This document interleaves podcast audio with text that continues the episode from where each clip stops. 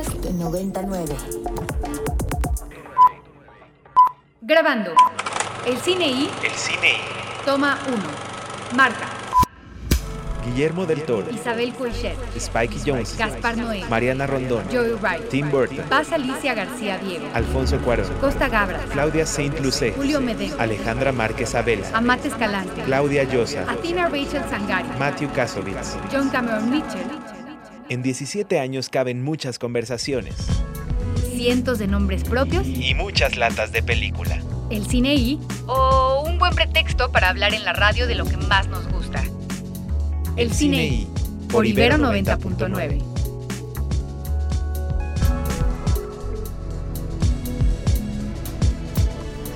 Once de la mañana con dos minutos transmitiendo completamente en vivo desde las instalaciones de la Universidad Iberoamericana en el rumbo de Santa Fe.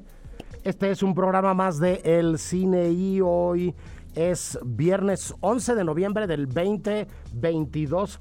Yo soy el More y estoy muy contento de compartir micrófonos en la cabina con Ricardo Marín, orgullo de Pueblo de Los Ángeles y de diferentes regiones de Veracruz. De Minatitlán, Veracruz. Solo una región. Solo de una región. De Minatitlán, no te Veracruz. puedo decir que eres de Poza Rica. No, de- no, por Dios, ¿qué No te pasó? puedo ¿Qué decir pasó, que eres More? del puerto. No, ¿qué pasó, More? de No, Catemaco. No, More. Bueno, de ok, Ca- me gusta mucho. prevenidos, Me prevenidos gusta mucho. todos, prevenidos todos, va a ser toma.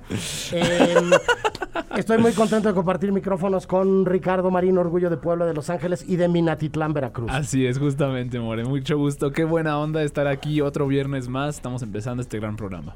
Está también en la mesa de este bonito programa Andrés Durán Moreno. Efectivamente, More.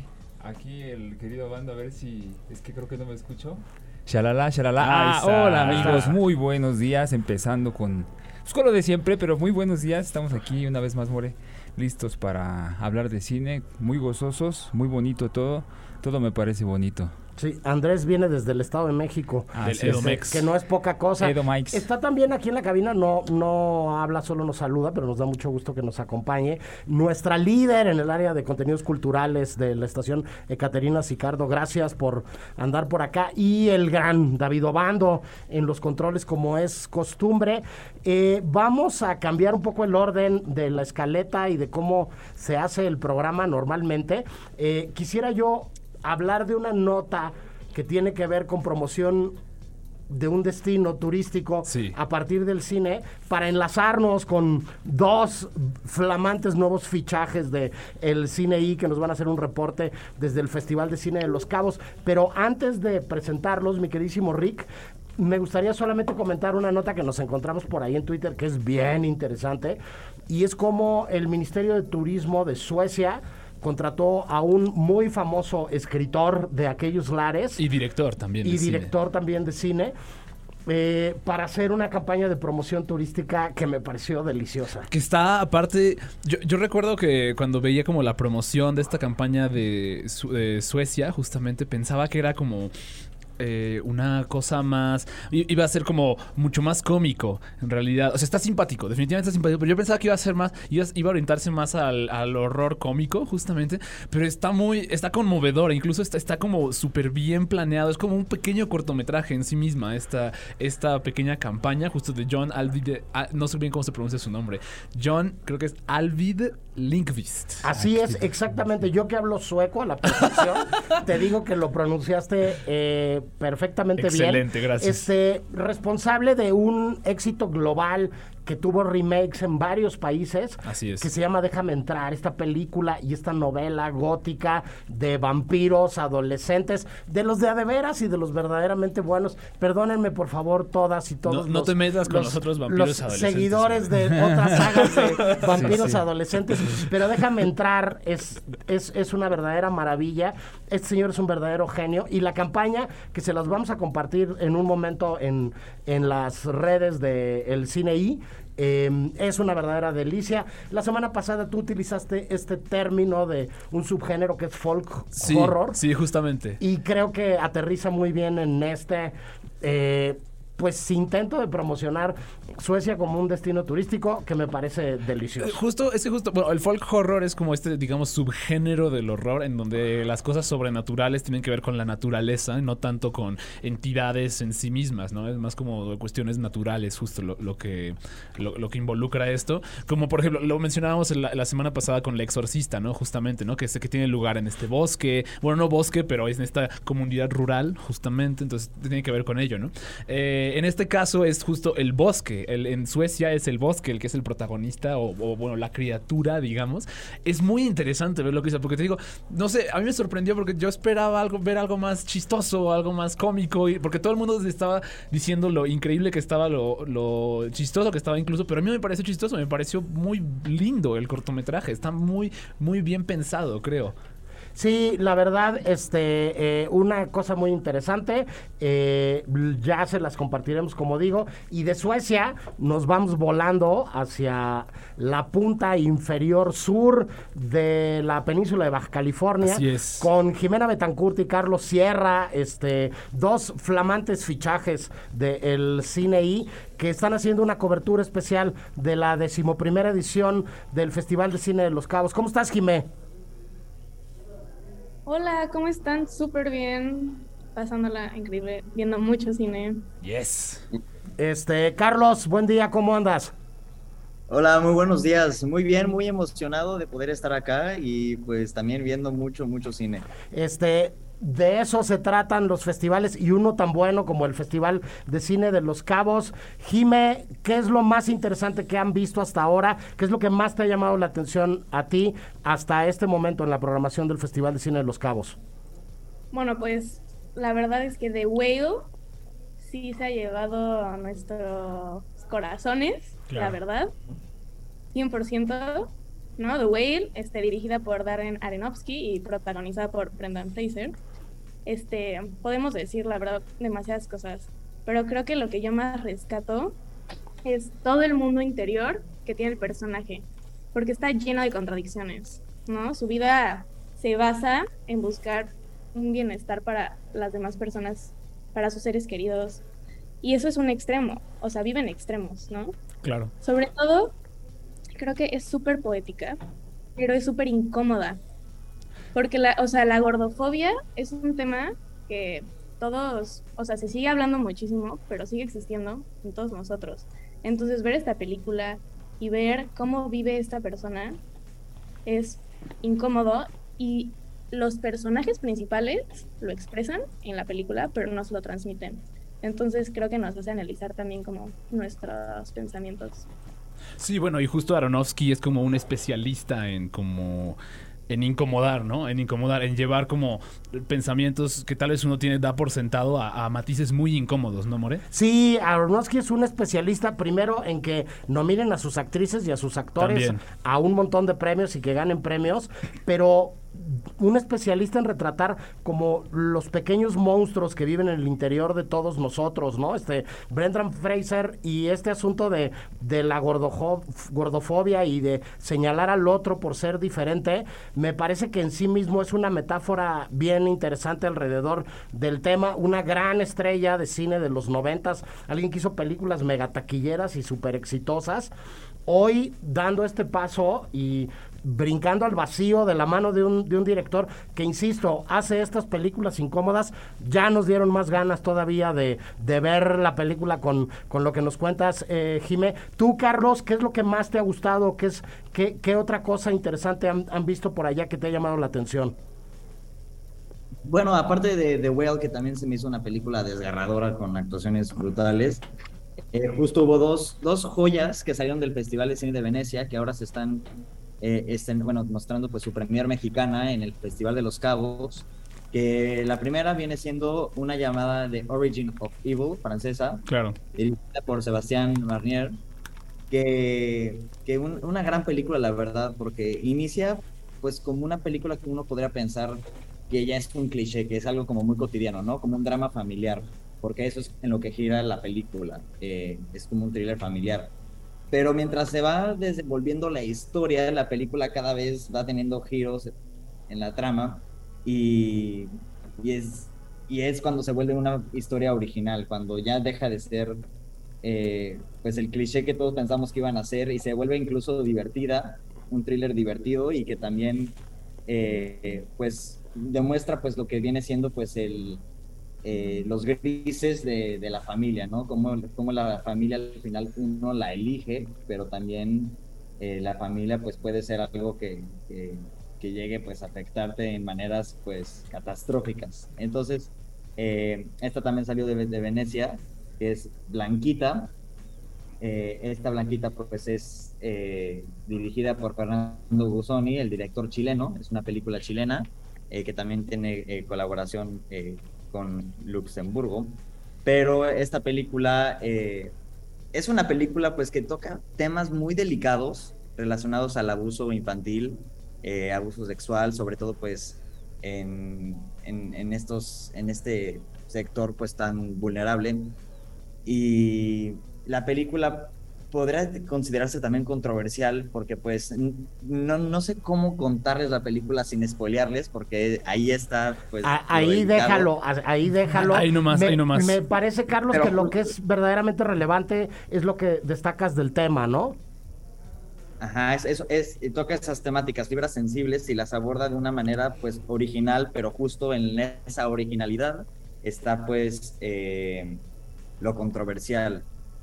Pues eh, eh, la, protagonista es Laura López, igual es su ópera, eh, bueno, su debut en, el, en un largometraje como actriz. Ella no había tenido tanta experiencia en el mundo del cine, ya había hecho un, cortometraje anterior y, y, sí sorprendió mucho a las audiencias, ¿no? Y, y pues sí, también tuvimos el, el, el privilegio de poder entrevistarlos, que ya podrán verlo más adelante en las notas que se publiquen y sobre todo lo que comentaron acerca de esta gran película. Correcto. Jime, hablando de temas, el cine sirve para ponerlos encima de la mesa. Otra presencia importante, no nada más porque le van a hacer un reconocimiento, sino por la película que está presentando allá, es la de Carla Sousa y La Caída. Jime, ¿nos escuchan por ahí? Sí, justo. Sí, venga, adelante, Jimé. Te, oímos. Pero sí, justamente la caída, este, producida no, la caída por, bueno, y también dirigida por Lucía Cuenzo, es, este, obviamente, ya sabemos que se trata de eh, los abusos sexuales que surgieron en el equipo de clavados de la Federación Mexicana. Y pues es un tema muy relevante actualmente, ¿no? Parecería que todos quieren tocar, pero pues la verdad, sobre todo en esta edición del festival se habla muchísimo de violencia de género. Y Carla menciona ayer en su QA, eh, era como su gran miedo, que ya todos quieran como, esto ya no es relevante, neta, todos quieren hablar de esto y que ya párenle. Pero no, pues como que es tan importante que se tiene que seguir hablando porque sigue sucediendo y son historias de las mujeres, ¿no? Porque todavía la lucha sigue y son súper necesarias, ¿no? Y justo creo que la película, un toque importante que no solo es sobre como lo que ya hemos visto de la violencia, es que utilizan como la manipulación psicológica que parece parecer como inverosímil, como que una chava tan grande, después de haber vivido 15 años, este equipo conocedor y que la llama se esté dando cuenta de lo que vivió mucha gente lo puede decir como, ay, pues obviamente mentira, ¿por qué no lo dijo antes? Es como de, a ver, espera, hay muchas cosas detrás. Justo eso es lo que toca y creo que es súper importante porque tiene, o sea, tenemos que ver que sí, o sea, hay historias y cada quien se da cuenta cuando se tiene que dar cuenta y hablar cuando tiene que hablar. No tiene que ser en el segundo que sucedió. Entonces sí. Hoy justo se está estrenando la película en Amazon.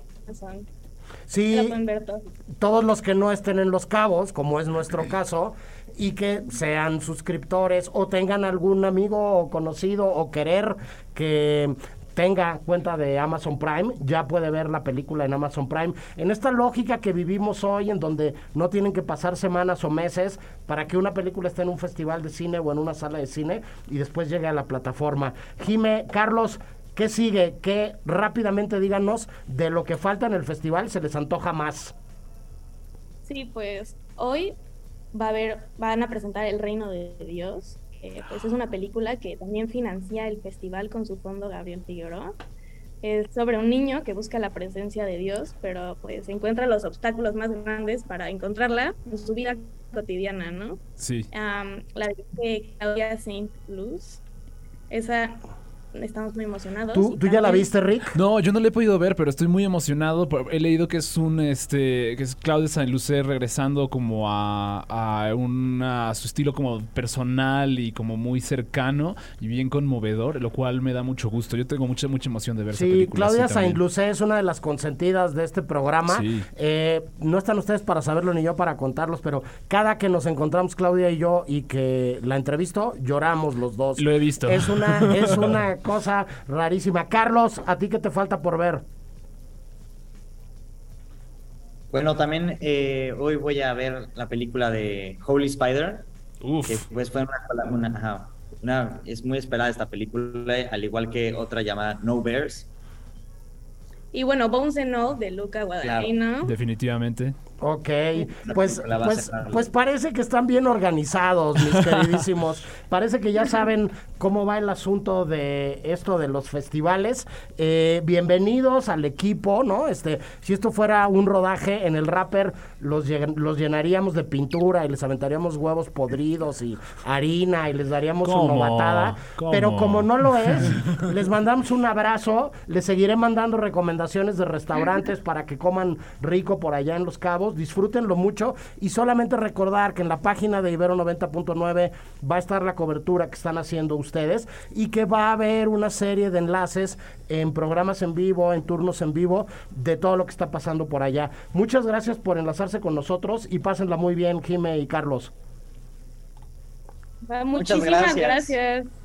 Buena tarde, buen viernes. Vamos con algo de música, Rick, pues para pasar con un nuevo invitado. Pues ya que Jimmy y Carlos nos estaban mencionando sobre Bones and All, vamos a poner algo del soundtrack de la nueva película de Luca Guadagnino. Esto se llama Your Silent Face y es de New Order.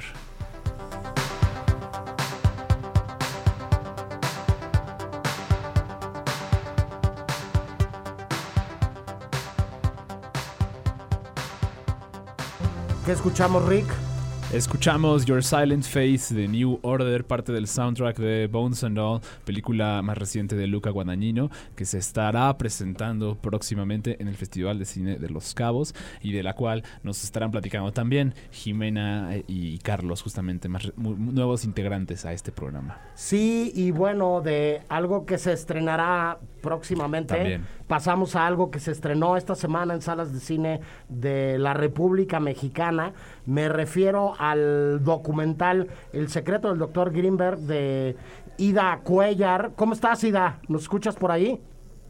Hola, días, sí, sí, escucho perfecto. ¿Qué tal? ¿Cómo estáis? Bien, muy contentos de platicar contigo sobre una película muy especial, un, un documental espléndido, me atrevo a decir, que, que, tengo que confesarte, Ida, yo ya conocía un poco, al menos parte de la historia, porque soy amigo personal de uno de los personajes que aparece en tu película, de David Greenberg, uno de los hermanos ah. menores de, de Jacobo. En una de esas estábamos hasta conspirando que David se pasara por esta conversación y al final ya no, ya no le avisé, pero pues te cuento que yo sabía de Jacobo porque un compañero mío de la universidad, un amigo mío de hace mucho tiempo, me contó que su hermano había desaparecido. ¿Cómo llegas tú a conocer la historia de Jacobo y a decidir hacer una película sobre algo tan interesante, Ida? Bueno que me hables de, de David, haciendo un piso, porque justo estaba hablando con él hace 10 minutos. Ok. Porque le estaba, le, estaba invitando a una función especial que hacemos mañana en el Cine Tonalá, donde va a estar eh, Amira Valle, una, alumna de Greenberg, que estaba invitando a David, que también va a estar mañana para tener una charla después de la película. Es una función que será mañana a las 5 de la tarde en el Tonalá, y pues estará David, Amira, estaré yo, yo creo que está me ha hecho gracia que justo lo, comentaras. Em, pues mira, justamente yo conocí esta historia en un viaje a México, mi primer viaje, y estaba en Tepotlán, bueno, de hecho era Matlán, un poquito ahí al lado, y estábamos hablando de chamanes y curanderos con una mujer, y de repente me empezó a contar la historia de Jacobo Greenberg, que así me dijo, no, un científico que está desaparecido desde hace 15 años, nadie sabe qué ha pasado, pero lo más seguro es que lo secuestrara la NASA, que es el mayor científico que ha habido en México, y bueno, me quedé un poco pues flipando, como decimos nosotros, con, con la historia. Y, luego me empezó a platicar también de Pachita, de esta curandera que en los años 70 había a la gente con un cuchillo de monte y los curaba recuperándolos de, de, enfermedades pues incurables. Y claro, me quedé súper interesado con la historia y lo más curioso es que en aquel momento yo, no sé por qué, puse la mano en mi bolsa y saqué un librito que había comprado la tarde anterior y justo era un libro de Jacobo Grimberg. Y me quedé okay. pues me están hablando de este personaje y al mismo tiempo tengo un libro de él que no sabía ni que era de él, o sea, como que me llegó así como todo de golpe y, y casi casi que me vi haciendo la película sin, sin casi decidirlo. Pues mira, este, un abrazo a David, ¿no? Este, por ahí si nos está escuchando, ya luego yo lo buscaré y le diré, soy un maldito, ya no te contacté, pero bueno, este, además de eso, eh, es una película como muchos eh, documentales, Sida, de, de largo aliento, son proyectos que no pues que no se filman en 15 días o que no se filman en 6 semanas, ¿no? Como podría acabar teniendo el plan de trabajo de un, de un rodaje de un largometraje de ficción, sino que, que tiene diferentes etapas y que maneja diferentes tiempos, desde cosas de archivo muy interesantes que, que ustedes tienen, hasta vincularse de una manera eh, eh, muy llamativa con los propios textos de los libros que, que escribió este Jacobo. ¿Cómo se compone un rompecabezas de este tipo? Pues mira, eh, dificilísimo, la verdad. La, la, parte más difícil fue montar este rompecabezas, porque pues yo cuando empecé a investigar el caso, más que un director de cine, me parecía pues un detective, ¿no? Estaba ahí tratando de saber qué había pasado, contactando a gente, llamando aquí ahí, ¿no? Recopilando datos, leyendo libros, recopilando artículos, ¿no? Fue como un trabajo muy de investigación y poco a poco pues tuve que decir, ok, pero hay que contar una historia y esta narración es muy difícil. Y, la verdad es que encontramos un poco la clave en, el thriller, ¿no?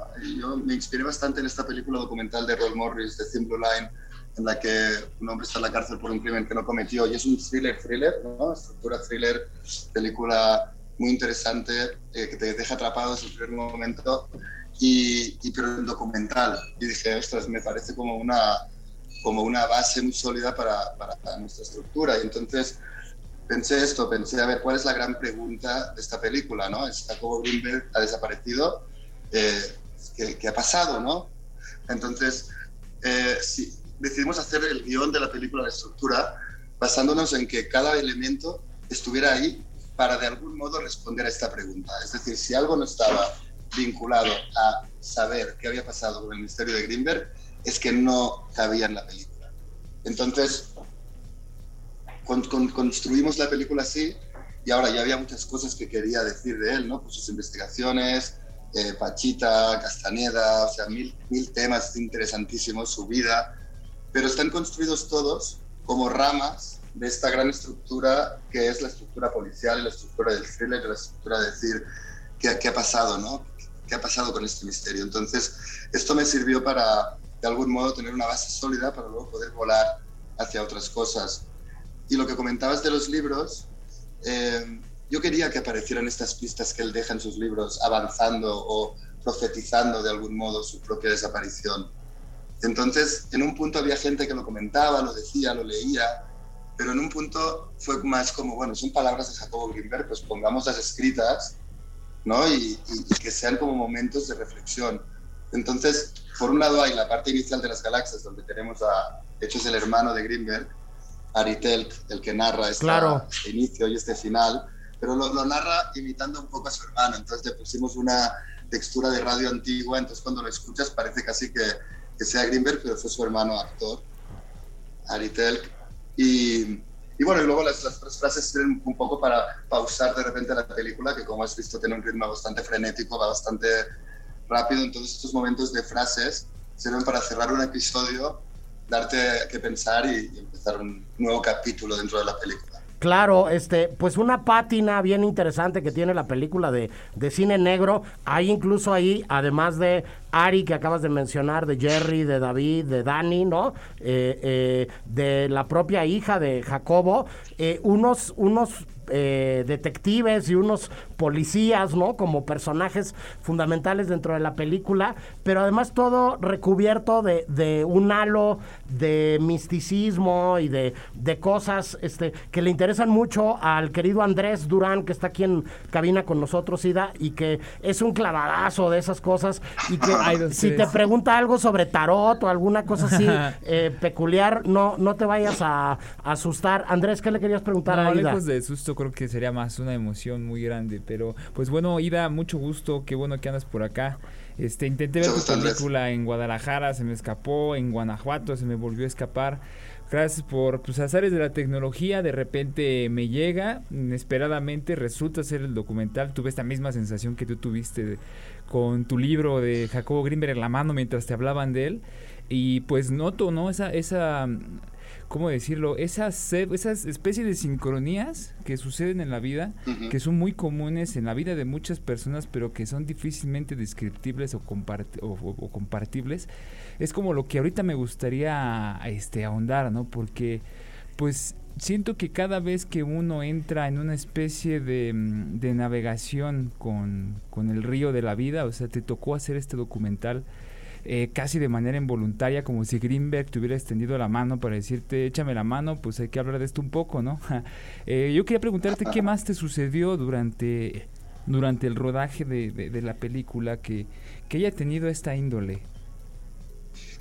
Sí, muy bien, pues mira, han pasado tantas cosas que no sabría cuál resaltar más, ¿no? Claro. Pero digamos que que ha habido, o sea, una de ellas, que, quizás no es tan llamativa, pero que es constante, eh, es el hecho de que en ningún, en ningún momento he decidido yo los tiempos, los ritmos y las cosas que han pasado con la película. Por mucho empeño que le pongas y pongas toda la energía, si en aquel momento la película o el proyecto no quiere ir para allá, simplemente no sucede nada.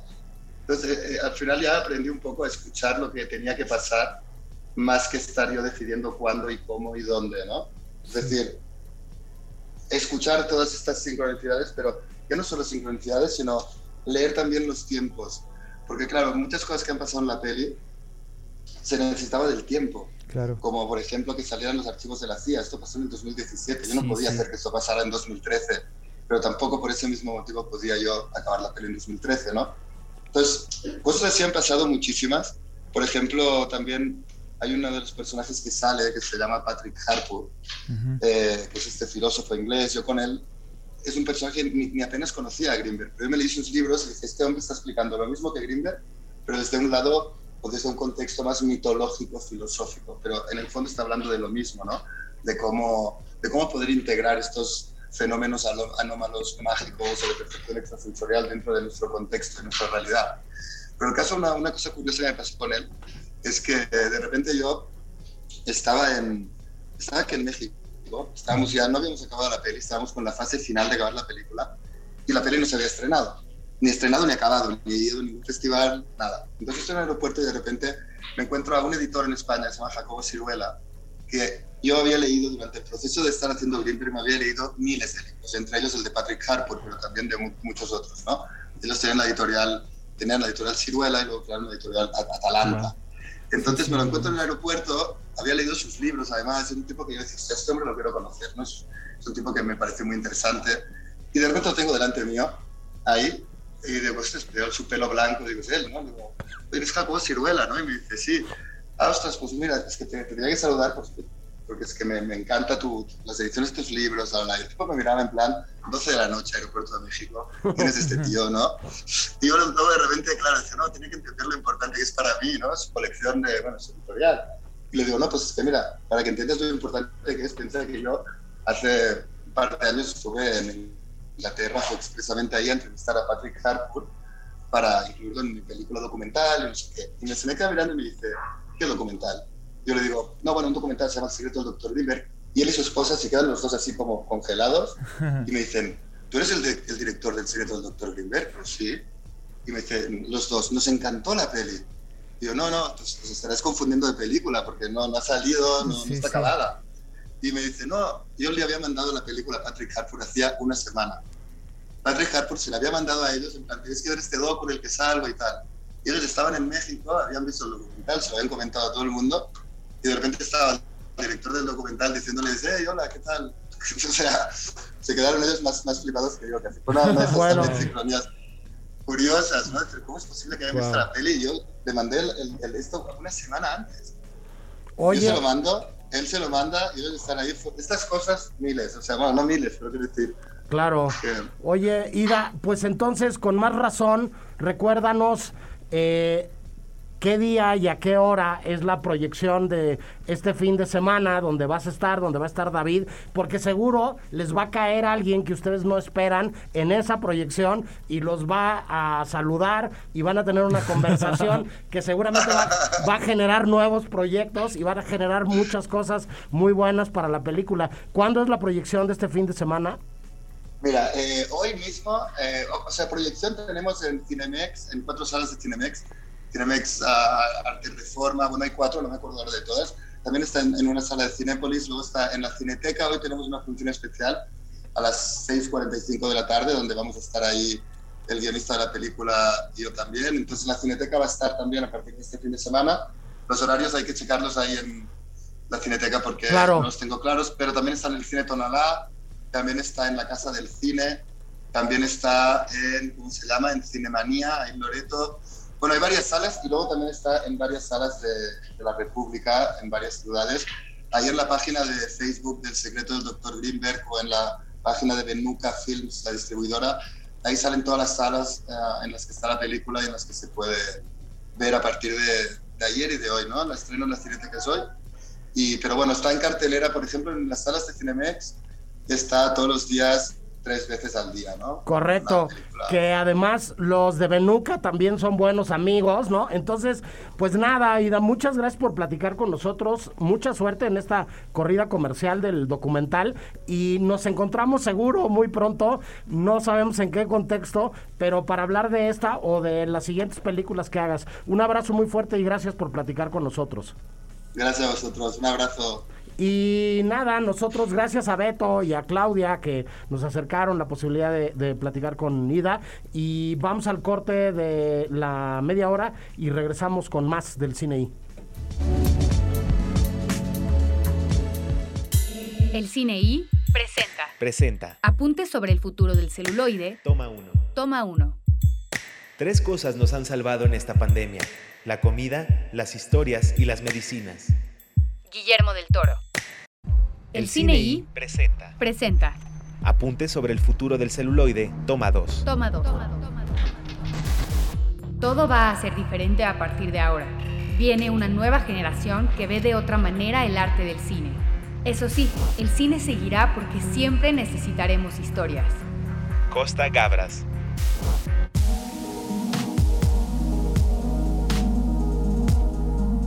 11 con 38, seguimos en vivo en el Cine I y bueno, reacomodamos un poco la estructura del programa el día de hoy, pero tristemente mi queridísimo Rick, sí hay personajes para el obituario Así es. en este viernes 11 de noviembre.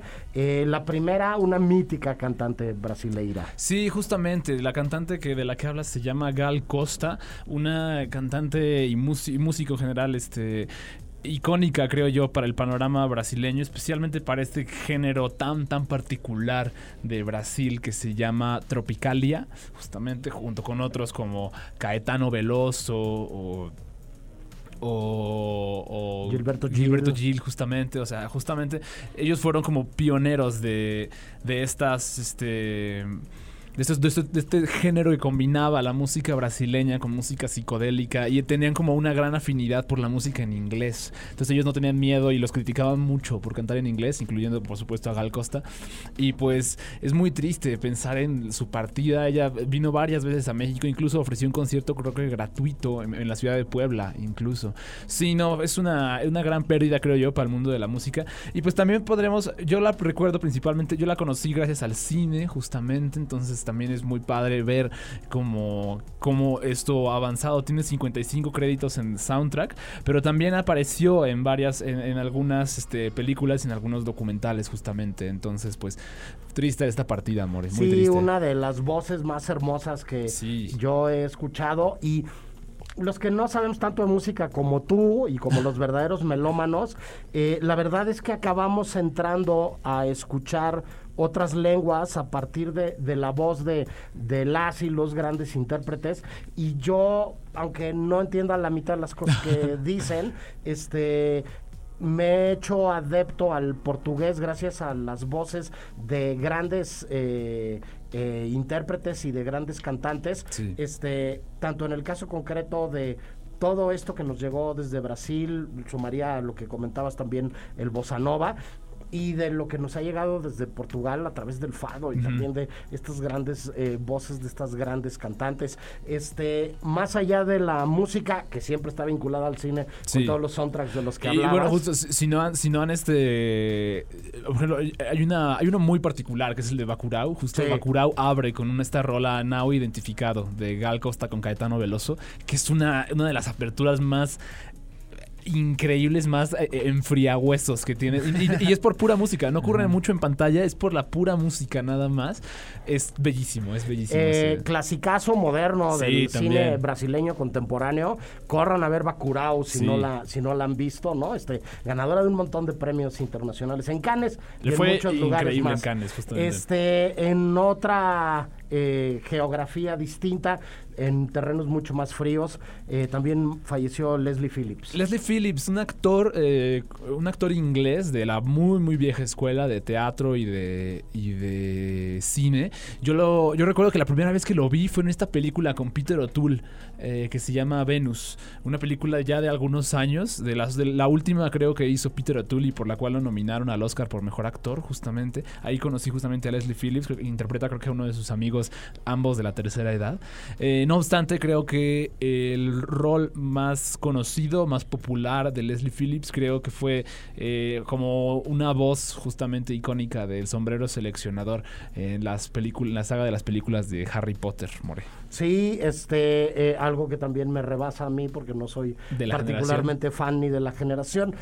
el más sorprendente y mediático de, de todos los personajes de nuestro obituario el día de hoy. Eh, es un pues muy joven, tengo que decir yo, que además tengo un par de décadas más de, de, lo que este personaje llegó a vivir, Aaron Carter. Aaron Carter, un, un ídolo adolescente y cantante y rapero ya posterior a esta a esta etapa de su carrera, digamos. Eh, Aaron Carter eh, tristemente siempre tuvo una vida personal muy, tumultuosa, especialmente al lado de su hermana también. Tuvieron ambos una vida muy publicitada, a diferencia de su hermano Nick Carter, que Nick Carter es parte de los Backstreet Boys justamente, y él siempre se mantuvo un poco más en línea de los escándalos. No obstante, Aaron Carter sí fue un poco más, este un poco más eh, mediático sobre sus, sus problemas con el abuso de sustancias y con los problemas personales que tenía con su hermana también, ¿no? Eh, trágicamente falleció justo el pasado 5 de noviembre a los 34 años, More. Y sí, conocido pues, principalmente por sus canciones cuando éramos eh, adolescentes, cuando salía con Hilary Duff también, todo, puros otros ídolos adolescentes de Disney o de Nickelodeon, justamente, More. Entonces sí, otra muy triste partida, la verdad, More. Sí, este eh, murió en condiciones que todavía no se han terminado de, esclarecer del todo, ¿no?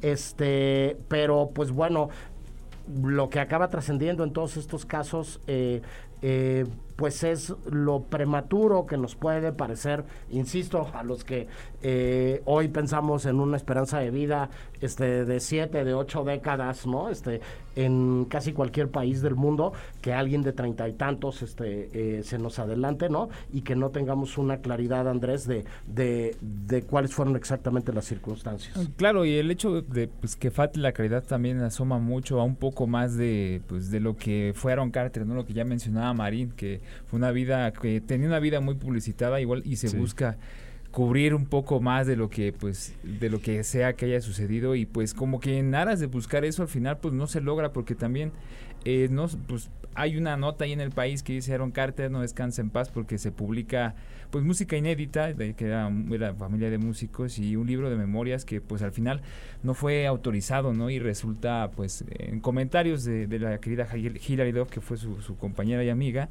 y pues nada, nomás la nota anda por ahí, chequenla si les interesa.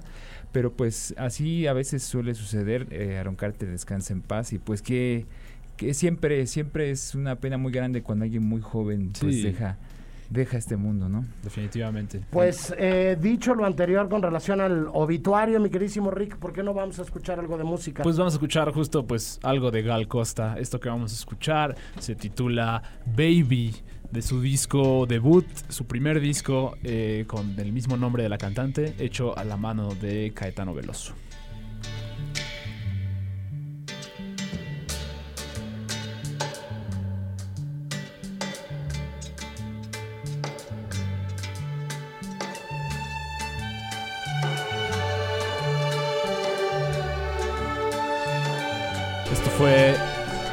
Esto fue Baby de Caetano Veloso junto con la voz inolvidable de Gal Costa que nos partió a la siguiente vida en, durante la semana, justamente en un muy triste día.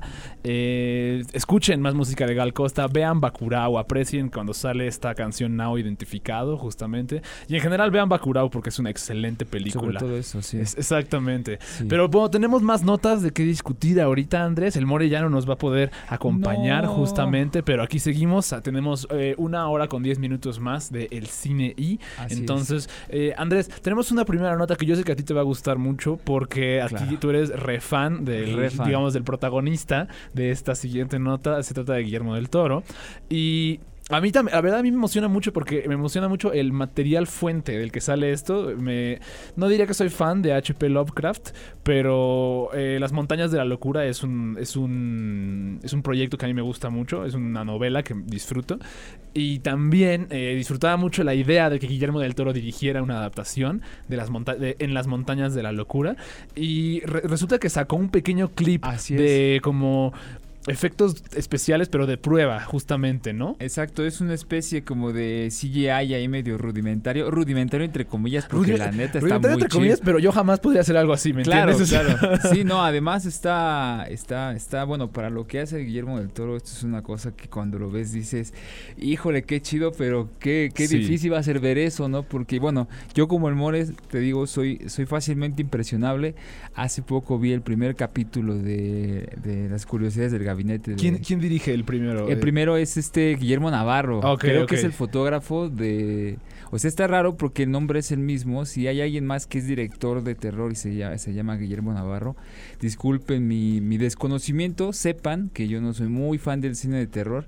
Soy muy fan de Guillermo del Toro y por eso me aventé pues, el primer capítulo. Pero sí es Guillermo Navarro, Eh, sí, justamente. es sí ese sí Guillermo es. Navarro, maravilloso. De hecho, en la fotografía puedes reconocer mucho de lo que hizo para el laberinto del fauno. Estos manejos de luces entre cálidos y, y este y fríos, los, las sombras que cubren las paredes. Este, Claro. Hay mucho de eso y pues échale un ojo.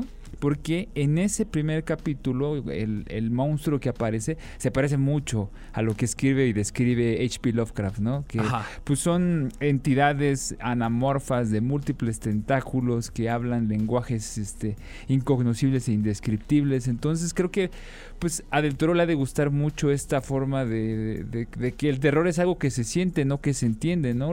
Intentas entender qué te da miedo y te, te confundes.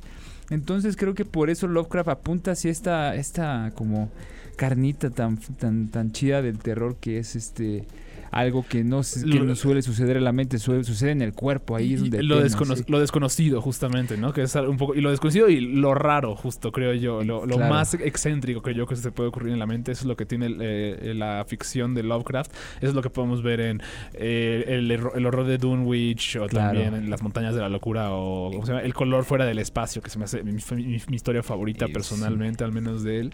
Y sí, eh, sería increíble. Eh, Guillermo, del Toro, Guillermo del Toro ha dicho en repetidas ocasiones que Ajá. en Las Montañas de la Locura es el proyecto que jamás va a poder Exacto. llevar a la pantalla. Él ha dicho que va a ser imposible llevarlo a la pantalla, no porque los efectos no lo permitan o algo así, claramente sí lo permiten. Claro, pues sí. Más bien es por cuestiones de producción. Es por que- cuestiones de, de producción y de contenido, porque pues sabes que Las Montañas de la Locura es una película que se presta para, para muchas impresiones, ¿no? Sí, Como claro. Algo que pues visualmente puede ser muy, muy amedrentador. La película pues primero de Toro la quería hacer para mayores de 18 años, al final termina por cederla a un PG-13, o sea, para personas de 13 años en adelante. Sí. Eh, la- el guion lo escribió hace 15 años, casi a la par de cuando inició Pinocho. Sí, sí. Este, es la mitad de su carrera técnicamente y pues del Toro a yo siento que esto, no, uno cualquiera podría decir, nah, pues son patadas de ahogado, pero la neta es que yo siento que es como un, aquí está la carta sobre la mesa, Sí. hagan changuitos, si se hace esta película va a ser algo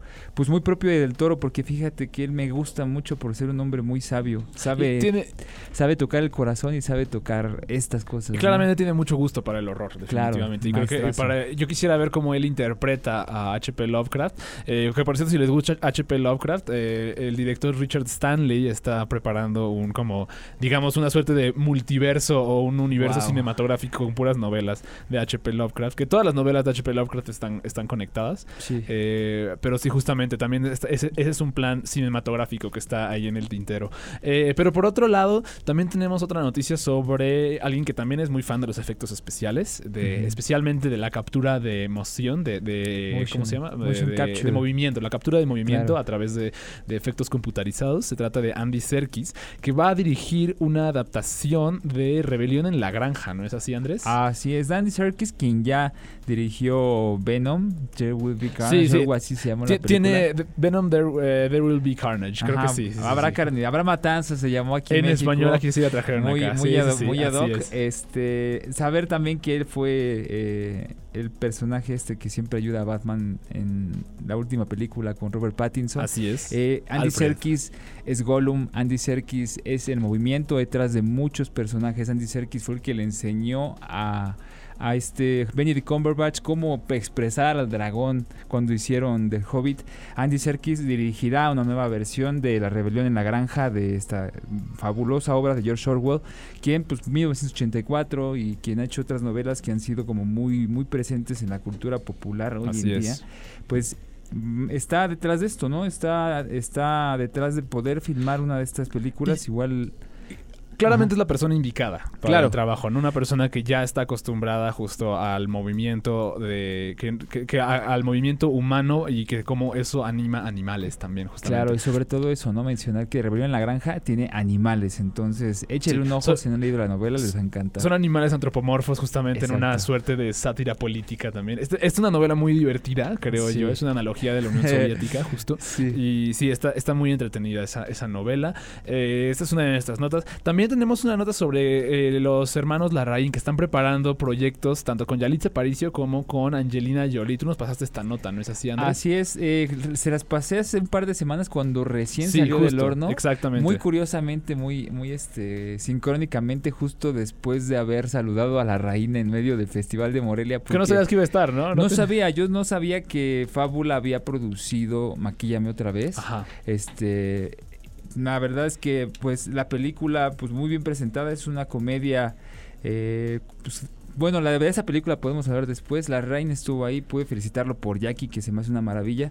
La Rain se me hace un nombre fabuloso para retratar biopics, sobre todo de mujeres. Sí, claro, te- en tiene eso justamente. Lo Sí, vimos sí. en Jackie y que ahorita va a ser uno de María Calas, la cantante y, actriz, creo también fue eh, griega, que es una de las cantantes de ópera más prominentes del siglo XX. Si no lo han escuchado, échele un oído y por favor manténganse al tanto de esta película porque pues va a ser un peliculón. Eso lo está sucediendo ahorita internacionalmente y nacionalmente.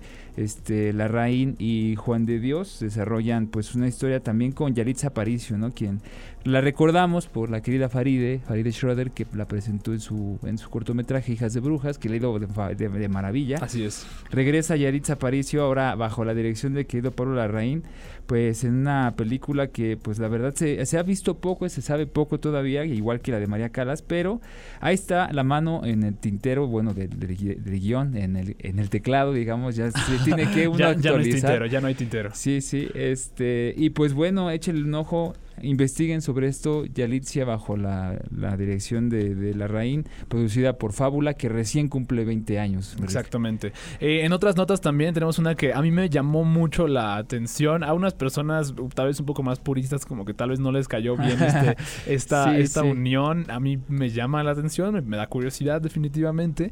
Eh, se trata de una unión entre una productora eh, norteamericana que es Lucasfilm y Lucasfilms. otra, una productora japonesa ambas de corte icónico. La productora japonesa es Studio Ghibli. Y que sí, no, no se ha revelado bien qué es lo que van a hacer, qué es lo que, pero lo que es evidente es que están colaborando juntos, ¿no es así, Andrés? Así es, fíjate que en sus cuentas oficiales de cada uno, la de Studio Ghibli y la de Lucasfilms por medio de Twitter, comparten un video que dura 15 segundos. Sí, que nada más son los logos, ¿no? Solo, son los logos. Ab- Abre, abre Lucasfilms, te emocionas, y luego viene el de Ghibli, o sea, completamente este antiestético en cuanto a la estética de Lucasfilms y eso es lo Sí, por curioso supuesto. porque Lucasfilms aquí con los brillos en 3D y, y la animación de la toma de izquierda a derecha y luego de repente Ghibli completamente azul con Totoro Japón y Estados Unidos Eh, lo que sea que vaya a venir va a estar interesante Va a ser interesante. También Mucho. subieron otra imagen, de hecho, subieron una imagen de una figurita de, de- de Yoda o de Baby Yoda, no recuerdo,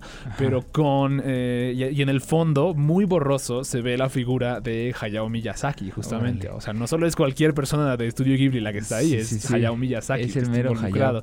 Entonces, a mí me llama mucho la atención esto porque, pues... eh, Ghibli son de los mejores eh, intérpretes cuando se trata de construir un mundo y de darte a entender cómo se cómo existen diferentes mundos, creo yo, a través de herramientas como pues obviamente la animación, pero también como a través del sonido, lo hacen de manera maravillosa. claro Eh, me llama mucho la atención ver cómo van a interpretar el mundo de la Guerra de las Galaxias Eso a través estaría- de los lentes de Studio Ghibli. Eso me parece interesantísimo. Sí, Eh, va a ser, si es una película, si va a ser una serie animada, no lo sé, pero yo estoy formado para lo que sea que salga de por ahí, Me, justamente. me huele a una especie de fusión entre, entre Mandaloriano y Náusica, el Valle del Viento. o sea, es justo, O sea, se Náusica, Náusica es lo más, yo creo que es de lo más Star Wars que ha Sí, sacado Ghibli, ¿no? Probablemente. Náusica y tal vez la princesa Mononoke son como de lo Claro. más Star Wars que ha Sí, tenido. sí, sí, por el asunto de las guerras, ¿no? Pero- Ajá. y es bueno, sobre todo el, el dilema, el dilema humano que El está. dilema humano, la acción también. Claro. Creo que con, por esas cosas justo están como tan Sí, cercanos no, a pues la lo que sea que Galaxias. salga, si una historia tipo Ghibli animada Lucasfilms o una historia tipo Lucasfilms animada Estudio Ghibli,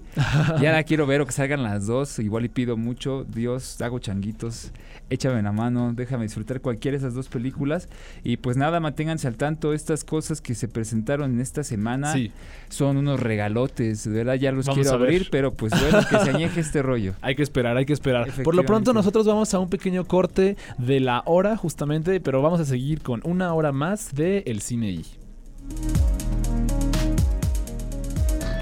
El Cine I presenta Presenta. Apuntes sobre el futuro del celuloide. Toma, Toma tres. Nos estamos dando cuenta de que este cambio va más allá de la manera de distribuir el cine. Está mutando la relación que las películas crean con el público.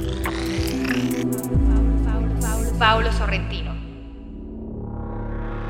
Contenidos como este, descarga nuestra aplicación disponible para Android y iOS o visita Ibero909.fm.